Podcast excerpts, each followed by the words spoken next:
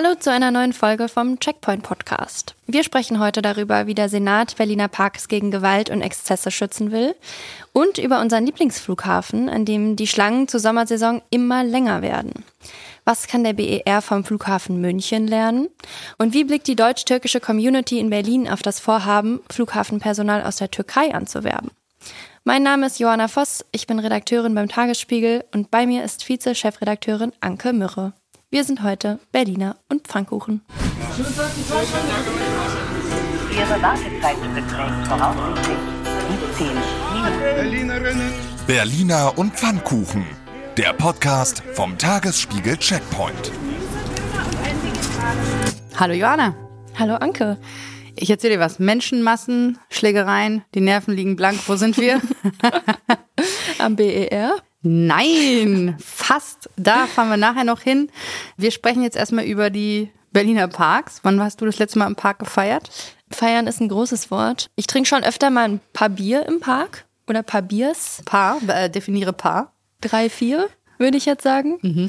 Also du Ähm, weißt, wenn man vier sagt, dann sind das eigentlich acht, ne? Ach, stimmt, das sind schon zwei Paar. Kommt vor allem auf die, kommt vor allem auf die Größe an. Vier halbe Liter? Naja, okay. Gut, also, egal. mhm. Ähm, jedenfalls, gestern zum Beispiel war ich im Weinbergspark und beim Thema Müll muss ich schon sagen, wo ich schon schuldig bin, ist, ich stelle meine leere Bierflasche oder vier dann meistens neben den Mülleimer und nehme die jetzt nicht mit nach Hause und dann zum Supermarkt und bringe die da zurück oder so.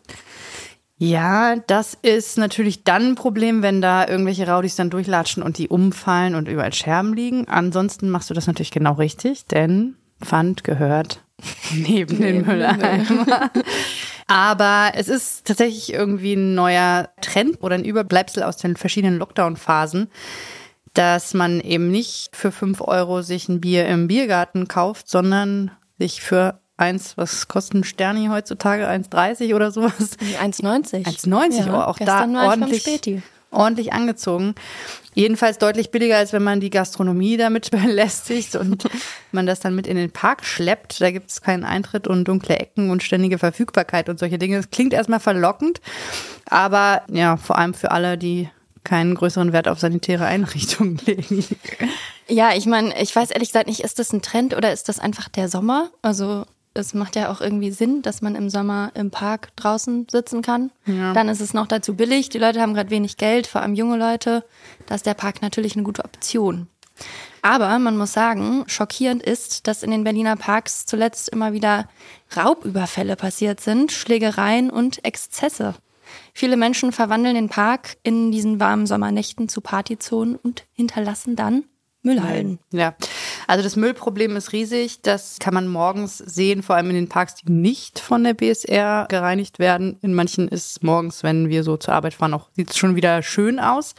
Das Problem ist jedenfalls so groß, dass unsere Innensenatorin Iris Spranger von der SPD gestern, also am Dienstag, gesagt hat, dass sie sich das jetzt nicht länger mit anschauen will. Sie will jetzt gemeinsam mit den Bezirken gegen das Chaos vorgehen und hat da auch davon gesprochen, dass sie im Zweifel dann Alkoholverbote in Parks aussprechen. Das hatten wir ja jetzt auch schon mal, ne, auch in Corona-Phasen. Dann hat sie vorgeschlagen, man könne die Parks einzäunen oder sogar ganz schließen. Da gibt's jetzt eine, Achtung, Arbeitsgruppe aus Senat und Bezirken. Ja, die haben sich wohl schon auch mal getroffen, aber Ergebnisse haben sie uns noch nicht verraten. Dafür gibt's aber schon reichlich Reaktionen. Die Gewerkschaft der Polizei zum Beispiel kritisiert die Pläne zum Alkoholverbot. Der Berliner Landeschef Bodo Pfalzgrad nannte das erwägte Verbot irreal, weil Kontrollen angesichts Personalknappheit natürlich wieder nicht realisierbar sind, hat er auf Twitter geschrieben. Der verantwortliche Stadtrat von Charlottenburg-Wilmersdorf hat gesagt, dass er eigentlich Alkoholverbote, Einzäunungen und Schließungen als Ideen als Teil eines Instrumentenkastens schon gut findet. Aber das Phänomen, dass man sich irgendwie nachts im Park trifft und da auch mal ein bisschen ausgelassener feiert, das ist jetzt wahrlich nicht neu. Und das gibt's auch in jedem Jahr, dass da irgendwie mal was eskaliert. Jetzt zuletzt ähm, am Samstag war das im James Simon Park der Fall in Mitte. Da waren es wohl tausend Menschen, die dort gefeiert haben und die Polizei ist da ausgerückt und hat dann letztlich das Gebiet geräumt. Also tausend, das ist schon dann ganz schön groß. Das sind schon echt viele. Ich frage mich, in welche Bar die dann gesammelt abgestiegen sind, nachdem sie geräumt wurden. Ja, darüber gibt es leider keine, Erkenntnisse. Ähm, ich finde aber schon irgendwie, dass man den Leuten nicht generell verbieten sollte, im Sommer abends im Park ein paar Bier zu trinken. Also klar, Schlägerei ist, muss jetzt nicht sein, aber ja, dass man da irgendwie sitzen kann und auch ein bisschen laut sein darf, hat ja auch was mit Freiheit und der Identität dieser Stadt zu tun. Ja. Ja, das ist immer so eine Abwägungssache, ne? Also wir haben ja auch jetzt gerade erst wieder berichtet, dass es da im Gleisdreieckpark, wo es eigentlich früher relativ ruhig war, ist es jetzt nachts richtig Halligalli und da sind natürlich auch so schicke Neubauten direkt am Park entstanden. Also da gibt's dann auch so ein so ein Clash einfach zwischen denen, die da wohnen und die bis zu einem bestimmten Grad oft tolerant sind und es mhm. versuchen, aber wenn da halt die ganze Nacht Lärm ist und laute Musik und so, dann ist es halt irgendwann auch nicht mehr lustig. Ne? Und Freiheit, hast du ja gesagt, ist vielleicht das bekannteste Beispiel, die, das Symbol der Freiheit für Berlin überhaupt, das ist ja das Tempelhofer Feld. Lorenz Lieblingsfeld. Ja, meins auch, äh, gebe ich hier offen zu. Und das ist ja nun eingezaut und wird abends, wenn die Sonne untergegangen ist, zugemacht. Ja? Und das also da ist mir zumindest noch nicht bekannt, dass es da irgendwie mal größeren Ärger gab. Klar ist es dann so, dass man irgendwie, wenn man da sitzt und dann kommt so jemand mit so einem Autochen vorbeigefahren, Sicherheitsdienst und sagt freundlich, würden Sie jetzt bitte auch nach Hause gehen? Und dann sagt man, ach, es ist schon so spät, schade, nun ja, herzlichen Dank, äh, schönen Feierabend. Also ich habe das bisher nicht als irgendwie besonders freiheitseinschränkend oder so empfunden und es funktioniert eigentlich ganz gut, aber das kann man natürlich auch nicht in jedem Park so umsetzen, weil allein schon aufgrund baulicher Geschichten sich nicht jeder Park einfach so einzäunen lässt. Ja, und du brauchst natürlich Leute, die da rumfahren und gute Laune verbreiten. Ja. Die Leute höflich nach Hause schicken. Ja, das Problem der Kontrollen ist, glaube ich, das Größte. Also mhm. wer, das, das war ja auch was in der, was wir in der Corona-Zeit total häufig diskutiert haben. Ja, es ist schön, wenn man irgendwelche Verbote erlässt oder Verordnungen, aber es muss halt auch jemand hingehen und nachgucken und ja, da sagen die Ordnungsämter natürlich zu Recht, wer soll das denn noch machen? Ja. Also die Bezirke scheinen irgendwie gespalten zu sein. Der zuständige Neuköllner Stadtrat, Jochen Biedermann von den Grünen, hat jedenfalls gesagt, dass er für Parks in seinem Bezirk weder Verbote noch Sperrungen nötig findet. Mhm. Und ähnlich abgeneigt zeigt sich auch die grüne Stadträtin Annika Gerold aus Friedrichshain-Kreuzberg. Da ist ja vor allem der Görlitzer Park ein Brennpunkt. Und Gerold sagte in der Morgenpost, dass sie sich Schließungen eigentlich nicht vorstellen kann. Gerade im Girlie wäre das aber räumlich eigentlich ganz gut möglich und könnte durchaus einige Probleme lösen. Oder ja. jedenfalls räumlich verschieben. Räumlich verschieben, genau. Das ist das Stichwort. Darüber haben wir auch schon seit Jahren diskutiert, ähm, was die Dealer dort im Park angeht. Wenn man die hart kontrolliert und verscheucht, dann gehen sie halt in die umliegenden Gebiete. Also das Problem ist dann auch nicht grundsätzlich gelöst. Die Stadträtin Annika Gerold äh, hat der Morgenpost auch gesagt, dass sie grundsätzlich nicht findet, dass Frau Spranger zuständig ist für dieses Problem. Also sinngemäß, Zitat. Was generelle Maßnahmen betrifft, sehe ich die Entscheidungshoheit aber schon bei den Bezirken. Also da bahnt sich mal wieder ein Streit darüber an, wer eigentlich das Sagen hat. Und meine Prognose, wette ich jetzt mal drei Sterni Bier drauf, ist, dass wir da noch viele Runden Behörden-Ping-Pong spielen werden. Ja, erstaunlicherweise sind es alles Stadträte und Stadträtinnen von den Grünen. Naja, also so ganz so erstaunlich ist es nicht, weil das natürlich klassischerweise ein grünes Thema ist und häufig mit Verkehr zusammenhängt und das so Bereiche sind, wo sich die Grünen gerne herumtreiben. Der Vollständigkeit halber wollen wir nur einmal gesagt haben, dass wir auch Leute von der CDU angefragt haben und von allen Parteien, die dieses Thema besetzen in anderen Bezirken. Die haben uns aber leider keine Rückmeldung gegeben. Ja, in äh, Treptow-Köpenick hat jedenfalls Claudia Leistner das Sagen, wenn es um Ordnung geht. Sie ist Bezirksstadträtin von den Grünen und sie hält Folgendes von den Ideen der Senatorin. Der Nutzungsdruck auf die öffentlichen Grünanlagen in Treptow-Köpenick ist insbesondere an den wärmeren Tagen sehr hoch.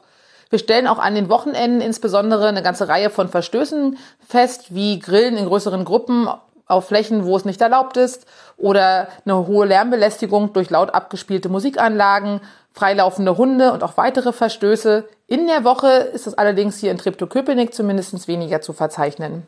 Ich sehe keine Notwendigkeit dafür, Parks oder Parkanlagen abzuschließen oder anderweitig abzusperren. Man muss sich auch vor Augen führen, dass das eine sehr weitreichende Maßnahme ist, die gut abgewogen werden muss.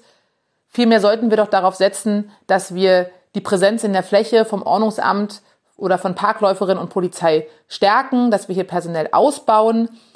Durch direkte Ansprachen gelingt es in der Regel auch, Menschen dann auch abzuholen. Mit dem direkten Kontakt haben wir gute Erfolge in Treptow-Köpenick verzeichnet. Eine weitere Möglichkeit kann auch eine einheitliche Parkordnung sein, die aber natürlich auch durchgesetzt und kontrolliert werden muss. Was auch Eine weitere Möglichkeit ist, um hier eine Sicherheit reinzubringen, ist die Kooperation mit Initiativen, die gute Kontakte haben zu den Menschen, die sich auch zum Teil im Park aufhalten, hier in den Austausch zu gehen. Das sind, denke ich, eher Mittel, die eine Befriedung von Parks erreichen lassen, als ein Absperren, was zu einem großen Eingriff von einer Vielzahl von Bürgerinnen und Bürgern führt, die sich ganz ordnungsgemäß in den Parkanlagen aufhalten. Nutzungsdruck, schönes Wort. Wie ist heute hier Nutzungsdruck im Park? Vor allem auch freilaufende Hunde sind ein Problem. Ja, also ich frage mich, also sie meint ja eine einheitliche Parkordnung. Hm. Werden sich die Bezirke, können die sich einigen? Neukölln und Charlottenburg-Wilmersdorf haben die ähnliche Vorstellung davon, was im Park genehmigt sein sollte und was nicht? Ja, ich weiß auch nicht, ob das jetzt unbedingt sein muss. Also wir haben ja auch zum Beispiel, was das Thema Grillen angeht, in den mhm. vergangenen Jahren sehr viel diskutiert und da gibt es inzwischen auch verschiedene Regelungen. In manchen Parks gibt es diese Grillflächen und in manchen eben nicht. Es ist schon okay, dass da auch jeder Park vielleicht ein bisschen, also für sich jeder Bezirk für sich und auch für jeden einzelnen Park sich genau angeguckt wird, wo gibt es dieses Problem. Also jetzt gerade Mitte hatten wir ja James Simon Park und Montbijou Park und so, da gab es immer wieder Probleme. Da ist dann natürlich schon der Druck groß, dass man sich da ein Konzept überlegt. Der Nutzungsdruck. Der Nutzungsdruck, ja. Und klar, wenn man den einen Park dicht macht, dann geht's vielleicht im nächsten wieder los. Also Schließungen und Sperrungen von Parks kommen, wie wir jetzt gehört haben, für Treptow-Köpenick also erstmal nicht in Betracht. Noch dreht sich diese Debatte um die Sicherheit natürlich in den Parks, aber die vielen Feiernden schaffen wie wir wissen, auch ein großes Müllproblem. Und wir haben deshalb die Anti-Müll-Initiative Wir Berlin mal gefragt, was sie von den Ideen der Innensenatorin hält. Hier kommt Beate Ernst. Wir sind der Meinung, dass eine Schließung verschiedener Parkanlagen letztendlich nur das letzte Mittel sein sollte, denn das Thema der Abwanderung oder das Ausweichen in andere Gebiete ist damit ja eigentlich vorprogrammiert. Darüber hinaus können wir feststellen, dass an heißen Wochenenden auch am Tag die Vermüllung stattfindet, durch Feiern, durch Grillen, durch Zusammensein. Wir denken, dass eine Verhaltensänderung, eine Sensibilisierung eine ganz notwendige Voraussetzung dafür ist, dass es besser werden kann. Dazu gehört, wir nennen das äh, Neudeutsch Nudging, wir nennen das Wegleitsysteme zu den äh, Müllanlagen in den Parkanlagen. Insgesamt muss man den Leuten es deutlich vereinfachen, den Müll auch loszuwerden, der mitgebracht wird. Ja, das ist doch die Lösung. Verhaltenskodex für Berlinerinnen und Berliner und dann überall so Tafeln aufstellen. Bitte lassen Sie Ihren Müll nicht unbeaufsichtigt. Mehrsprachig. ja, ist eine schöne Idee, bin ich aber auch skeptisch, ob das nun irgendwie was bringt. Also wenn unsere Hörer dann eine Idee haben, wir nehmen Sprachnachrichten entgegen mit Vorschlägen für einen solchen Verhaltenskodex. Finde ich gut. Zehn Punkte, wie Sie sich in Berliner Parks zu verhalten haben. Perfekt. Ich würde sagen, wir spielen erstmal um Punkte Ping-Pong. Ping-Pong ist gut, das spielt man ja auch im Park meistens. In Berlin sind die Affenpocken los und das ist gar nicht lustig. Mittlerweile gibt es 557 Fälle und täglich werden es 30 bis 50 mehr. Gesundheitssenatorin Ulrike Grote will deswegen ab nächster Woche mit einer Impfkampagne an den Start gehen. Allerdings ist der Impfstoff erstmal nur eingeschränkt verfügbar. Das kommt uns irgendwie bekannt vor. Apropos Virus, ab Herbst erwartet uns dann auch die nächste Corona-Welle. Im Instrumentenkasten der Berliner Gesundheitsverwaltung sind wieder mit dabei die Maskenpflicht in geschlossenen Räumen, eventuell auch im Einzelhandel, aber auch eine Beschränkung und Testpflicht für die Teilnahme an Großveranstaltungen könnten kommen. Fehlt nur noch die Rechtsgrundlage, die kommt dann hoffentlich irgendwann vom Bund.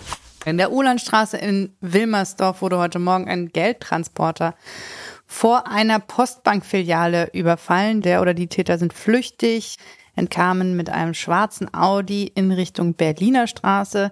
Vier Personen wurden dabei verletzt. An vielen Berliner Schulen fällt heute der Unterricht aus. Berliner Lehrkräfte und die Gewerkschaft Erziehung und Wissenschaft streiken für kleinere Klassen. Das Geheimnis um das Telefonat zwischen Franziska Giffey und Vitali Klitschko oder dem, der sich dafür ausgegeben hat, ist möglicherweise gelüftet. Das russische Komikerduo Wovan und Lexus behauptet, für die Serie gefälschter Anrufe verantwortlich zu sein. Das berichtet der RBB. Ja, hoffentlich ist dieses Bekenntnis nicht auch gefälscht. Der Lieferservice-Dienst Lieferando gönnt sich am Freitag im Berliner Haubentaucher eine Luxusparty inklusive exklusiver Pool und Unterhaltung durch DJs. Nicht eingeladen sind allerdings die FahrerInnen und alle, die Zeitarbeit leisten. Die haben schon angekündigt, aus Protest trotzdem zu kommen. Wird bestimmt eine launige Party. Anke, hast du noch Pläne dieses Jahr, die den BER involvieren? Beruflich, journalistisch sehr viele. Privat. Privat plane ich dieses Jahr tatsächlich nur noch mit dem Auto, was ich extrem traurig finde, weil ich sonst sehr wenig Auto fahre. Aber ganz ehrlich, das ist mir alles zu unsicher und zu voll. Ja, also ich dachte eigentlich bisher, dass ich einen absoluten Geheimtipp für die Sicherheitsschleuse am BER habe. Den teile ich jetzt hiermit mit der Welt. Bist es du gibt wahnsinnig? Nämlich, es gibt nämlich die Schleuse 1. Die kennen die wenigsten. Die ist ganz hinten, noch hinter dem Check-in. Und da geht's eigentlich immer relativ schnell. Aber wenn ich mir die aktuellen Bilder vom BER angucke, sind vielleicht selbst die glorreichen Zeiten der Sicherheitsschleuse 1 vorbei. Bei den Hunderttausenden, die diesen Podcast hören, äh, jetzt auf jeden Fall. Vielen Dank für den Tipp. Dann kann ich ja doch nochmal buchen. Ja, also hinzu kommt am äh, BER natürlich die, die Probleme, die wir auch schon öfter hier besprochen haben. Personalmangel bei der Bodenabfertigung, gestrichene Flüge. Der BER ist da nicht alleine. Das ist, ähm, da muss man dazu sagen, weil wir immer gerne auf unseren kleinen Hauptstadtflughafen eindreschen. Ähm, das ist ein deutschlandweites Problem. Da rächt sich jetzt vor allem die Corona-Krise, wo viele Dienstleister ihre Mitarbeitenden entlassen haben oder in Kurzarbeit geschickt haben und ähm, die kommen jetzt nicht pünktlich zur Urlaubssaison überraschenderweise wieder zurück, weil ihnen das auch zu unsicher ist und viele auch einfach die Branche gewechselt haben. Auch das haben wir schon öfter thematisiert. Wir haben nochmal nachgefragt beim Flughafenverband ADV, der sagt, jeder fünfte operative Mitarbeiter fehlt und das sind deutschlandweit etwa 5500 Beschäftigte. Also damit kann man schon viele Flieger füllen. Ja, wobei man sagen muss, das Problem ist auch nicht deutschlandweit gleich groß.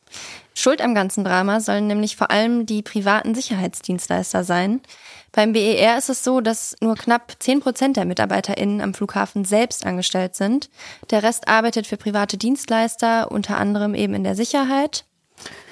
Ja, und da haben wir mal was gemacht, was wir so ungern machen, nämlich nach Bayern geguckt, ja. Und festgestellt, in München ist alles besser, oder? Ja, interessanterweise sind die Sicherheitsdienste in allen Bundesländern privatisiert, außer in Bayern. Da hm. ist Sicherheit noch Chefsache. Na klar. Wen wundert's? Grüße an Markus Söder. Wir haben ihn schon oft angefragt für Sprachnachrichten. Er sagt immer, er macht's irgendwann. Sehr gerne. Wir bleiben dran. Aber heute nicht. Beim Markus. Die Frage ist jedenfalls, ob dieser strukturelle Unterschied was am Personalmangel ändert. Und das beantwortet uns am besten Frieda Joos von der Landeseigenen Sicherheitsgesellschaft vom Flughafen München. Im Hinblick auf das vor allem seit Juni sehr stark angestiegene Passagieraufkommen hätten auch wir gerne etwas mehr Personal. Durch Personalverstärkungsdienste zu attraktiven Konditionen verstärken wir vor allem an den Wochenenden unsere jeweils im Einsatz befindlichen Mitarbeiter durch Mitarbeiter, die an diesen Tagen eigentlich frei haben. Dies geschieht überwiegend freiwillig. Als staatliche Non-Profit-Gesellschaften beschäftigen wir unsere Mitarbeiter zu den Konditionen des öffentlichen Dienstes plus diverser übertariflicher Leistungen. Wir haben in der Corona-Krise auch keinen aktiven Personalabbau betrieben, sondern unser Personal nur um die laufende Fluktuation verringert. Da unsere Fluktuationsrate sehr niedrig ist, hat sich unser Personal in den letzten gut zwei Jahren um nicht einmal 15 Prozent verringert. Wir beschäftigen unsere Mitarbeiter auch nicht befristet, sodass auch keine Befristungen in der Corona-Zeit ausgelaufen sind. Daher stehen wir heute so gut da und haben auch schon an anderen Flughäfen ausgeholfen. Übertarifliche Leistungen, kein attraktiver Personalabbau. Und noch und schon läuft. Beschäftigung im öffentlichen Dienst. Ja, klingt so, als wäre in München tatsächlich einiges besser. Mhm. Ja, wer das auch so sieht, ist die Verdi Berlin-Brandenburg. Die blicken auch relativ neidisch nach München.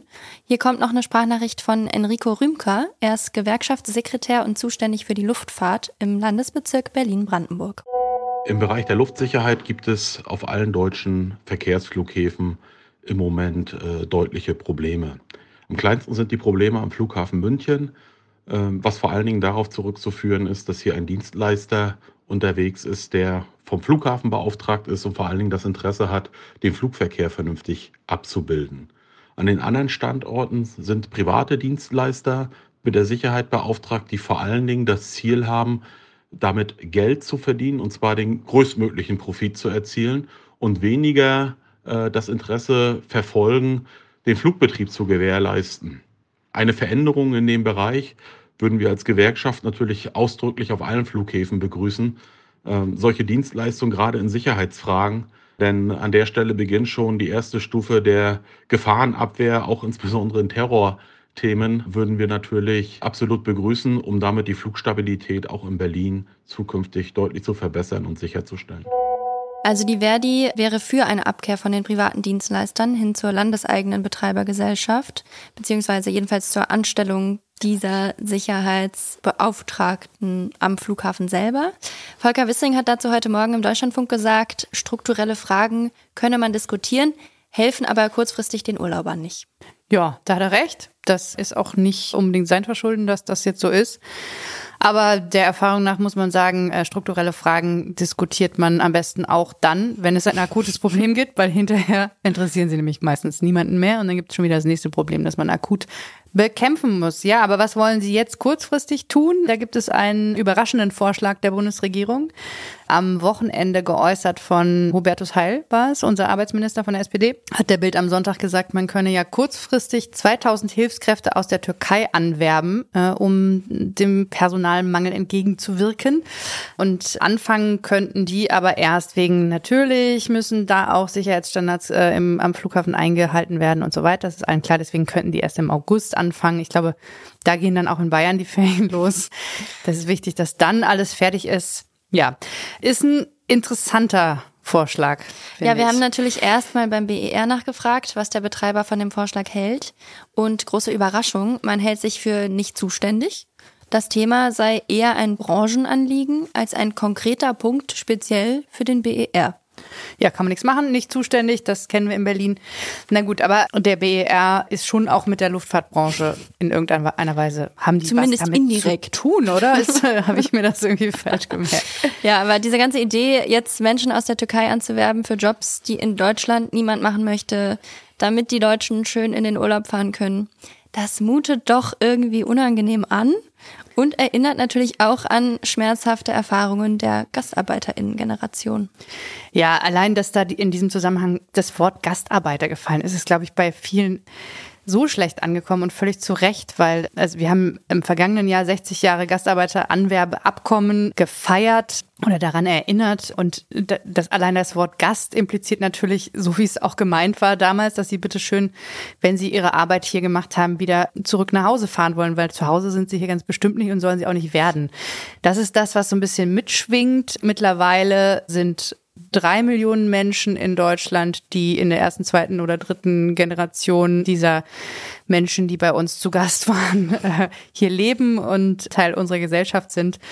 Ja, und auch die Vorstellung, dass Menschen in der Türkei sitzen und darauf warten, dass sie endlich hier arbeiten dürfen. Das ist alles eine sehr, sehr bizarre Idee. Und ja, also ich glaube, da sollten, sollte sich Hubertus Heil mal lieber damit beschäftigen, wie man Menschen in ordentliche Arbeitsverhältnisse bekommt, die gerne hier arbeiten würden. Zum Beispiel Geflüchtete, die uns helfen könnten beim Fachkräftemangel, die aber ihre Abschlüsse nicht anerkannt bekommen und so weiter und so fort, ja. Und dann kommt immer der Vorwurf, die lassen sich alle vom Staat pampern, aber die Menschen, die das nicht wollen, denen werden halt so viele Steine in den Weg gelegt. Ja, das führt jetzt alles in eine etwas andere Richtung, aber wir haben natürlich auch mal den deutsch-türkischen Blick auf diesen Vorschlag gelenkt und bei Aische Demir nachgefragt. Sie ist Vorständin beim Türkischen Bund Berlin-Brandenburg.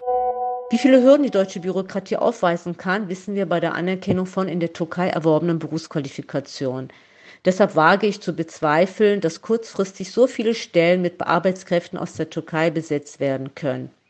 Zugleich hat aber der Umgang mit Geflüchteten aus der Ukraine gezeigt, dass vieles, wenn es politisch gewollt ist, schnell und unbürokratisch erledigt werden kann. Es bleibt daher abzuwarten. Falls tatsächlich bis zu 2000 Arbeitskräfte aus der Türkei kommen sollen, dürfen sich die Versäumnisse und Fehler der 60er Jahre bei den sogenannten GastarbeiterInnen nur nicht wiederholen. Es müssen menschenwürdige Unterkünfte bereitgestellt werden und damit meinen wir richtige Wohnungen.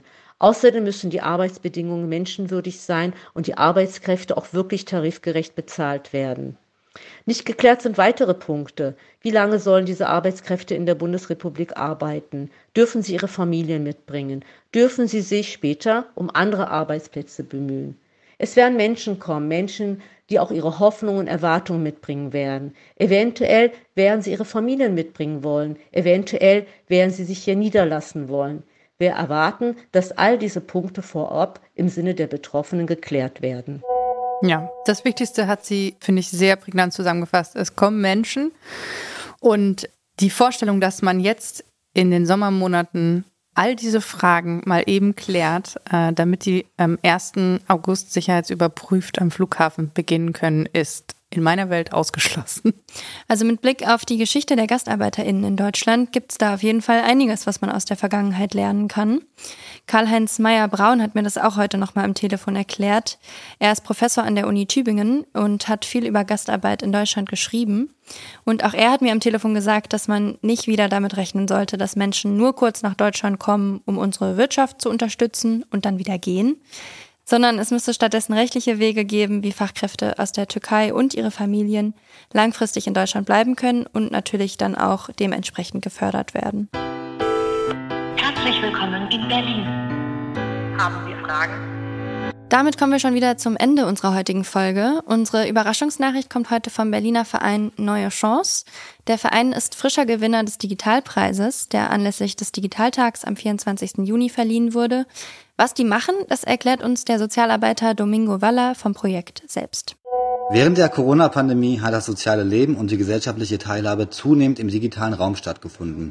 Dabei hat sich gezeigt, dass wohnungslose Menschen immer noch digital abgehängt und benachteiligt sind. Um das zu ändern, haben wir vom Verein Neue Chance das Projekt Digitales Zuhause gegründet. Wir versorgen wohnungslose Menschen aus unseren Einrichtungen kostenlos mit Laptops, Smartphones oder Tablets. Die Geräte sowie das Schulungspersonal finanzieren wir derzeit ausschließlich aus Sach- und Geldspenden. Die gespendeten Geräte werden von uns, wenn notwendig, aufbereitet und nutzbar gemacht. Weil Medienkompetenz ein weiterer Schlüssel digitaler Teilhabe ist, bieten wir den Teilnehmenden auch immer freiwillig und zeitlich flexible Unterstützung an. Von der Einrichtung des Geräts bis zur Nutzung von Anwendungen, Programmen oder digitale Angebote. Die Zugänge, die wir schaffen konnten, haben für jede einzelne Person ganz unterschiedliche Möglichkeiten eröffnet zum Beispiel selbstständig nach einem Platz zum Wohnen suchen sowie leichter mit Ämtern und Behörden oder Sozialarbeitern in Kontakt treten, aber zum Beispiel auch am Online-Unterricht oder an Sprachkursen teilnehmen. Nicht zuletzt konnten sie so Kontakt zu ihrem sozialen und familiären Umfeld halten. Durch den Gewinn des Digitalpreises haben wir nun die Möglichkeit, das Projekt weiterzuführen und auszubauen. Außerdem ausgezeichnet wurde die Senf-App aus Köln. Äh, die beschäftigt sich äh, erstaunlicherweise mit der Frage, wo Radwege ausgebaut oder die Stadt inklusiver gestaltet werden könnte. Senf ist da vielleicht der Familienname des Bauers, keine Ahnung. Das konnten wir so schnell nicht rausfinden, was das jetzt eigentlich mit Senf zu tun hat. Vielleicht sind die Autobahnen dann Ketchup? Themen für die nächste Podcast-Folge. Das war's uns, nämlich von uns. Ihr könnt uns natürlich schreiben, ob ihr lieber Senf, Ketchup, Mayo oder alles auf der Straße hättet. Oder uns dazu eine Sprachnachricht schicken unter der 0172 9939 576. Boah, Joanna kann die Nummer auswendig. Das ist richtig gute Vorbereitung.